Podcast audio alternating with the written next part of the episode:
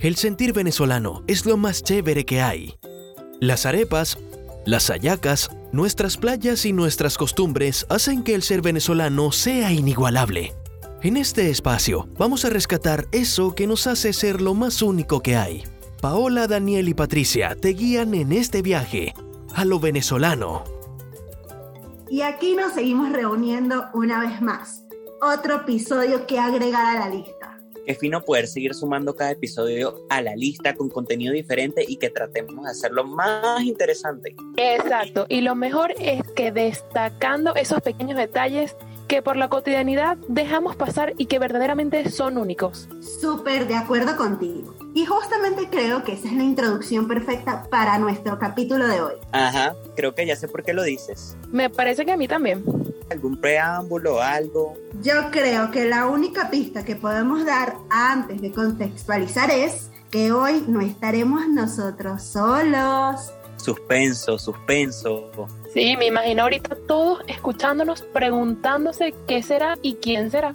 Vamos a tener que dejarlos un poco con la intriga, pero ya, ya va, ya vamos para allá. Pero entonces ahorita vamos solo con lo que uh, nosotros vamos a hablar y luego pasamos a ese punto. Me parece que es lo mejor. Ok, ok.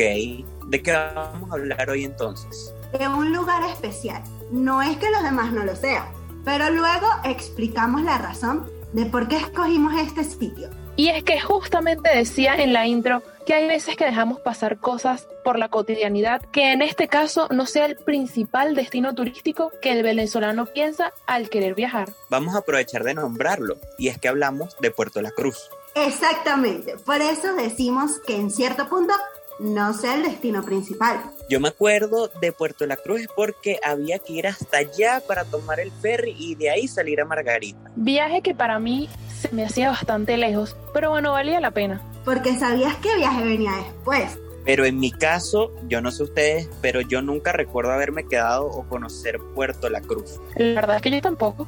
No tengo esa fortuna de decir que sí. Bueno, pero por suerte tenemos a alguien que sí.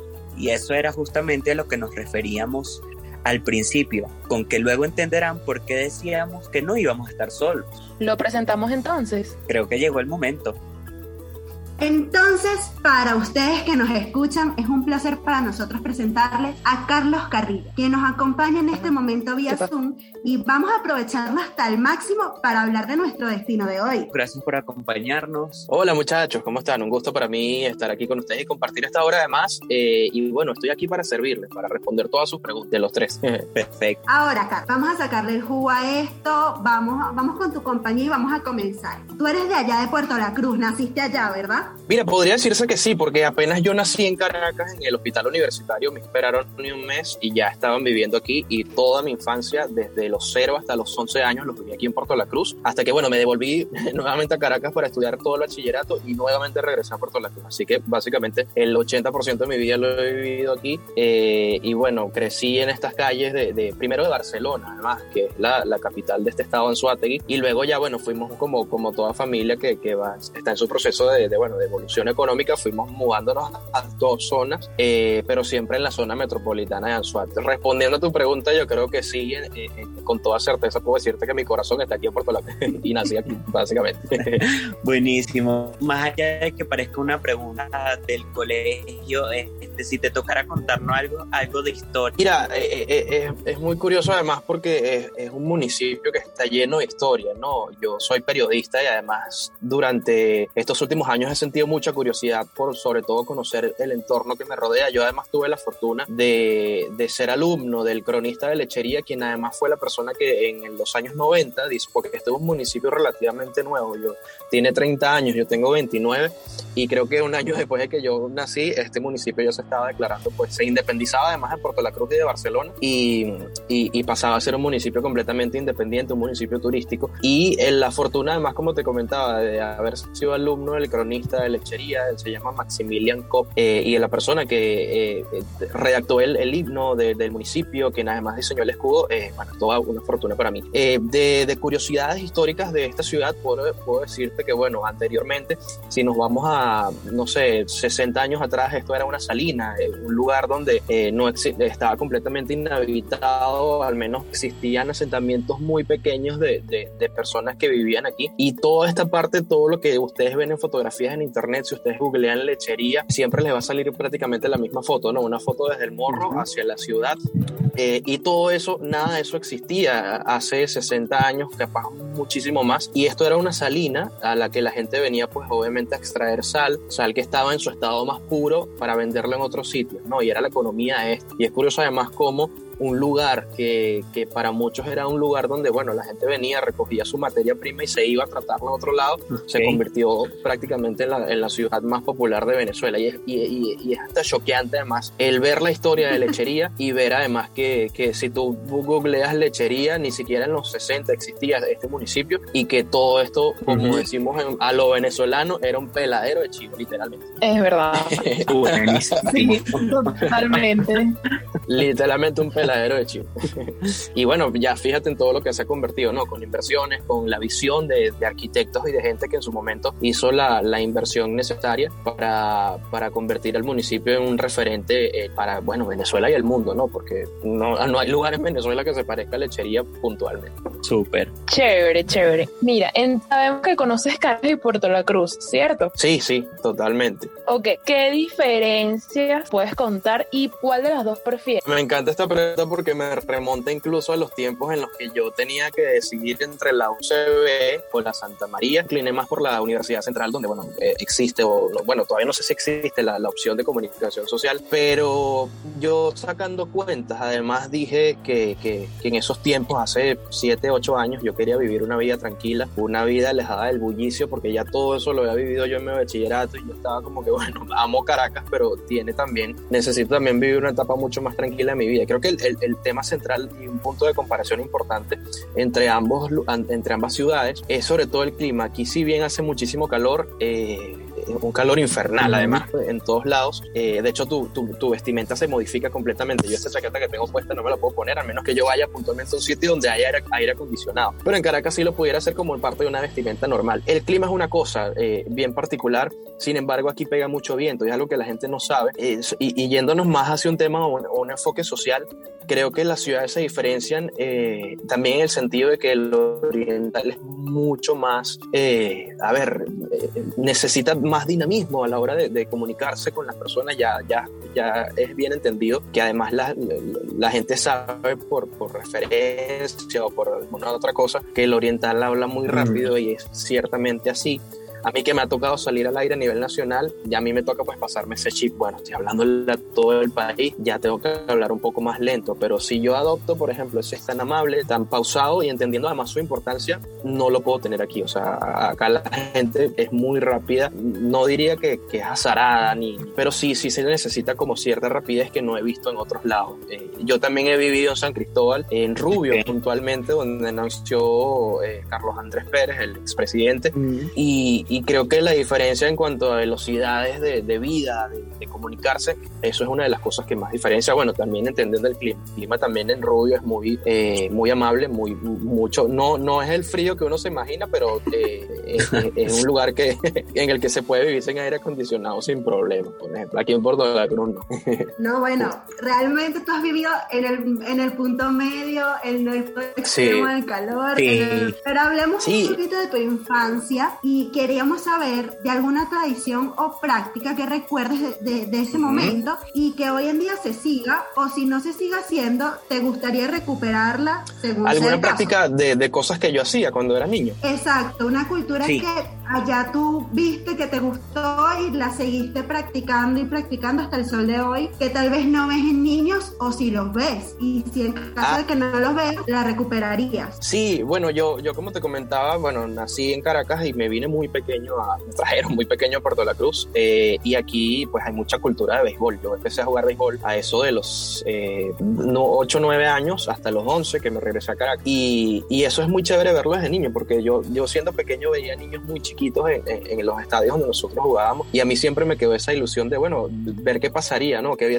qué, qué, escenario distinto se hubiese planteado si ese Carlos hubiera seguido su, su carrera de alguna manera deportiva? Y, y, creo que es algo muy tradicional acá, ya, ya entienden además además ustedes por, por referencia o, o, incluso viendo las noticias que acá el equipo de Caribe es un equipo muy muy fuerte deportivamente hablando y es justamente porque desde, desde muy pequeños eso se ve mucho acá, ¿no? Hay muchas academias de béisbol, el béisbol está muy arraigado en la gente y eso lo ves, yo, yo llegué a jugar pelotica de goma en, en, el barrio más, eh, digamos que, que, en ese tiempo no tenía los servicios completos de a calles que le faltaba, le faltaba asfalto, valga la, la, la cacofonía y eh, es algo que de pronto no he visto en otro lado, de pronto en San Cristóbal con el fútbol y, y, me da un poco de nostalgia incluso recordar, pero sí me hubiese encantado pues seguir todas esas prácticas. Yo tenía amigos, además mis mejores amigos con los que crecí, con los que ellos me enseñaron, yo aprendí, de hecho, esto es curioso, ¿no? Yo aprendí el mismo día, el mismo día que aprendí a amarrarme las trenzas, aprendí a manejar bicicleta y eso fue gracias a unos amigos y el papá de esos amigos tenía un equipo de béisbol que era donde yo jugaba y, y, bueno, eh, eh, obviamente los llevo en el corazón. Hace como dos, tres días nos visitaron y, y bueno, siempre es una alegría recibirlos aquí en la casa, porque eso no, no te imaginas cuánto suma, ¿no? A un niño que, que está viendo el mundo y, y, que está empezando a llenar ese cerebro de tanta información.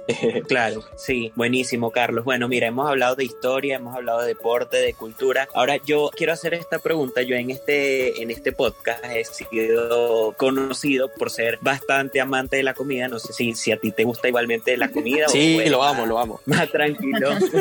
Lo amo, lo amo. Entonces puedo, puedo elaborar esta pregunta. Yo no conozco Puerto Digamos que en un caso hipotético voy y yo llevo a mi novia en primera cita en Puerto La Cruz. ¿Qué la llevo a comer para enamorarla en Puerto La Cruz? Mira, la tienes que traer a lechería y a la avenida principal, pues te vas a encontrar todo un abanico de ofertas de empanadas. Eh, hay un lugar que se llama el Empanadazo de María que siempre está full. Eh, hay una señora además que, que, hace un poco la entrevisté y que forma parte activa de, de, la... Es patrimonio, yo diría, no sé si está declarado puntualmente y oficialmente, pero para la gente es patrimonio viviente del municipio, una señora que se llama Dora, que vende empanadas y me da risa porque el negocio de ella se llama McDora y así como referencia a McDonald's. vende unas empanadas o vendía unas empanadas muy famosas, pero con el, el empanadazo de María te puedes quedar con una muy buena referencia de, de la gastronomía de Puerto La Cruz. Ahí vas a encontrar desde lo, lo más extraño, entre comillas, de, de, a ver, todos los mariscos, moluscos, todo, hasta los sabores más tradicionales, plátano con queso, eh, carne mechada, todos y todos, la verdad, son muy buenos. Y es punto obligatorio y referente para la gente que de pronto va a, a una salida a la playa y no desayunado, puede ir para allá. El, el Boulevard de las Empanadas, que, que era un, un sitio que tenía mucho auge en, en, los 90, sigue en pie. De hecho, youtubers como Luisito Comunica fueron, estuvieron allí, pero particularmente en mi caso y en el de incluso la gente cercana a mí, no es un lugar que visitamos ya con frecuencia. Sin embargo, sigue siendo un punto ícono de, de, de no solamente de, de, la ciudad de Puerto La Cruz, sino también del estado, diría yo, y, y, y es algo que la gente asocia, ¿no? Porque en los 90 sí tuvo su, su momento y yo recuerdo, tengo muchos recuerdos de niño de mi familia. Viajando, eh, agarrando ferry mismo porque está al lado eh, uh -huh. y comiendo ahí a esa hora de noche porque bueno, creo que abren 24 horas, no sé si ahora por un tema de, de, de bueno, de la misma dinámica de, de, la vida acá que va cambiando, pero claro. sí, sí sigue siendo eh, bueno, un lugar que se reconoce, pero hay otros,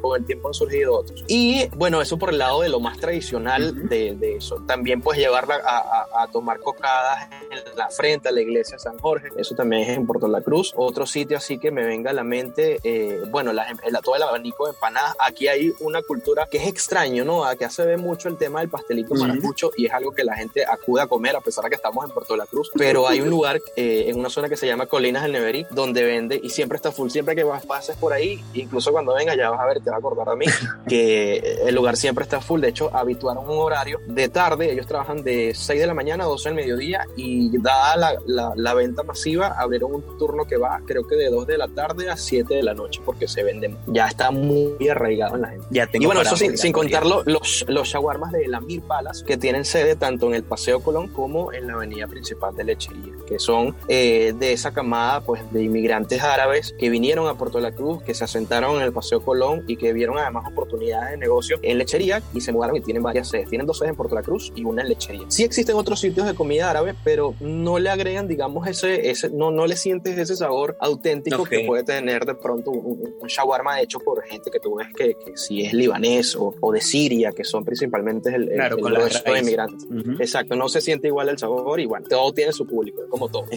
Claro. Ya tienes todo el menú. Sí, Sí, sí. Y- Tienes las tres paradas, mira, un desayuno, un almuercito, una Exacto. cena. Bien, bien, completo. Exactamente. por supuesto. Mira, otra pregunta. Ajá. Queremos saber cuál consideras tú que son los pros y los cons de vivir en Puerto La Cruz. Y en dado caso, Ujú. ¿qué mejorarías? Ok, mira, yo creo que una de las cosas, porque lo viví en mi época de estudiante, eh, yo, yo estudié en la Santa María, que queda en la avenida intercomunal, es una avenida que atraviesa los tres grandes municipios, incluso si no, no, no llega. Eh, son los tres principales municipios de- del estado, que son Simón Bolívar, eh, Sotillo, que es, Simón Bolívar es Barcelona, de donde está la capital, Sotillo es Puerto La Cruz, que es eh, eh, bueno, es donde está el Paseo Colón, y, y atraviesa cierta parte de Baneja, que es donde está Lechería.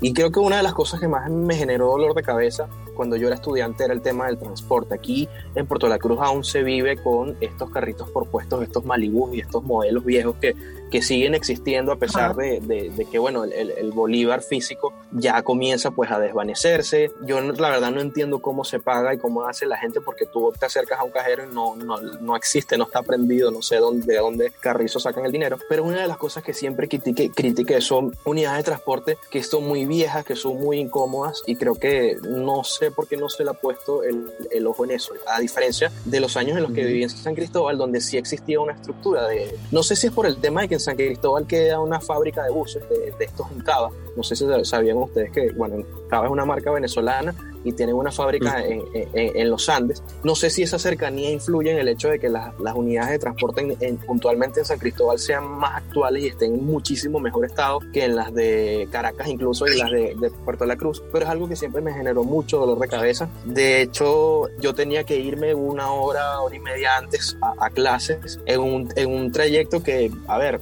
no sé, no lo tengo medido, pero pongamos que kilómetro y medio te podías tardar una hora porque o pasaba muy full y, siento que no, no, no daba basto ¿no? Para, para la cantidad de gente que tiene que movilizarse y eso sigue siendo igual. Yo me independicé completamente de eso eh, y ahora me traslado en bicicleta y bueno, me he quitado un montón de dolor de cabeza, llego puntual, llego antes a, a los lugares precisamente por eso. Y esas serían las cosas que si yo tuviera la oportunidad de cambiarlo desde cero, lo haría o bueno, al menos mejoraría mucho este servicio. Se implementó también un servicio de estos que, que bueno, puso el gobierno de, de autobuses chinos que atravesaban la, la ciudad en sentido contrario. Por ejemplo, si yo iba en mi sentido eh, sur-norte, el bus venía en sentido contrario y eso eh, tenía un canal reservado exactamente para eso, pero mm, no, nu- nunca fue ni siquiera el 40% de lo que prometieron y bueno, eso obviamente desembocó en, en mucho más atraso para, para la gente y, y creo que bueno, respondiendo a tu pregunta, eso es lo que más, más dolor de cabeza genera para el que vive acá en Puerto La Cruz. Mira, Carlos, la verdad es que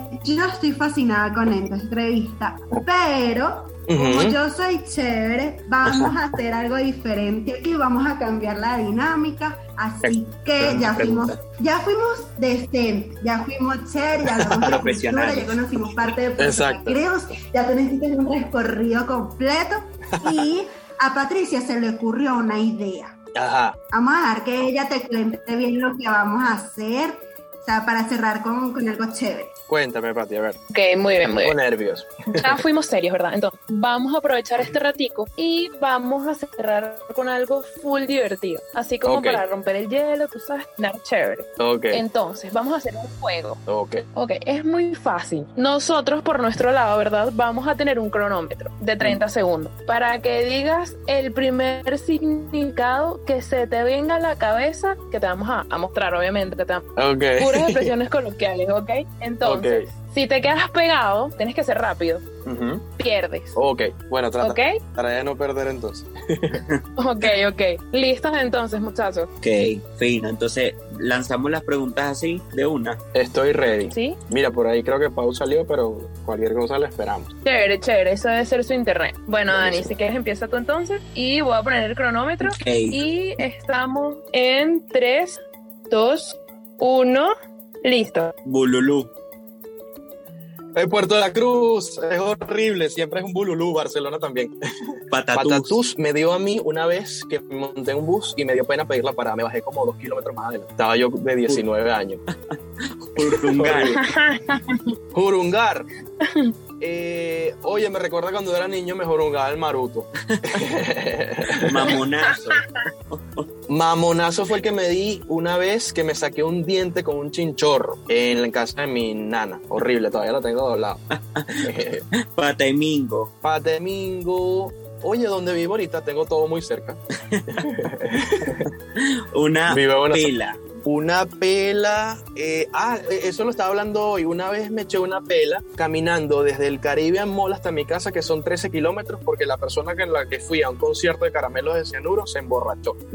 y bueno, fueron 15 kilómetros, 13, 15 kilómetros de caminar de noche, de paso. Carlos, violín. Violín me Y dio una tiempo. vez. Ah. Se No, acabó el tiempo, se acabó el tiempo. Muy bien.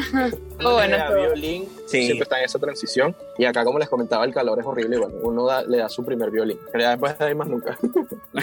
Creo que todos hemos pasado por De eso. verdad. Qué horrible, qué horrible experiencia. De verdad. Y uno pasa Totalmente. pena. Mira, vos, Carlos, bueno, Claro. de verdad que lamentablemente se nos está acabando el tiempo, de verdad que bueno, la dinámica de información, pero bueno, ya nos está tocando cerrar por aquí en lo que es el- la despedida, nuestro podcast. no vale, qué gusto conversar con ustedes, contigo, Daniel, Patricia y Pau, que no sé si ya volvió. Este, sido un gusto para mí conversar y, y, bueno, a- hacer comunidad, ¿no? Que es lo que siempre me interesa.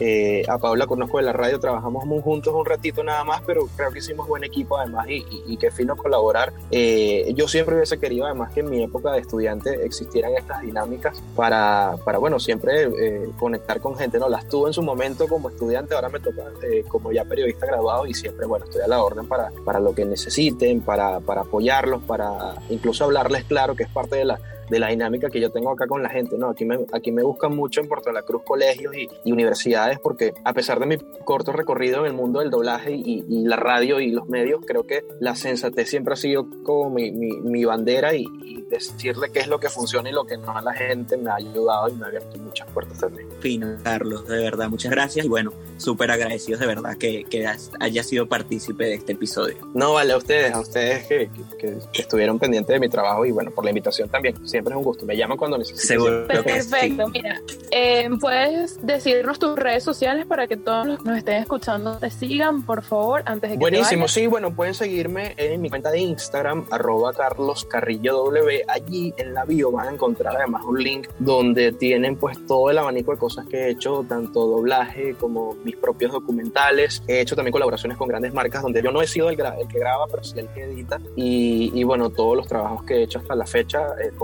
actualizados, colaboraciones que he hecho con la alcaldía de Lechería para contar la historia además del municipio. Eh, y bueno, por ahí se viene pronto otro episodio donde vamos a enfocarnos en la vida de los pescadores y cerramos también ese, ese, esa docuserie. Lechería, una salina convertida en ciudad, con eh, una dedicatoria a los músicos del país, que hace poco, bueno, por cosas del destino y la vida, falleció Chelique Sarabia, un gran músico que no es de Lechería Ujú. puntualmente, pero escribió el himno de la escribió, sí, el himno del municipio, de la ciudad, algo así, y, y bueno, vamos a hacerle también un homenaje a él cuando, cuando sea posible. Aquí hay muy buenos músicos, mucha gente talentosa como en todo el país, y bueno, los esperamos también con las puertas abiertas y con los brazos abiertos. Excelente. Chévere, buenísimo. Nos quedamos sin tiempo, pero, pero bueno, nada, queremos darte las gracias por estar con nosotros y bueno, nos vemos en otro próximo episodio. Seguro, Chao, gracias. a ustedes.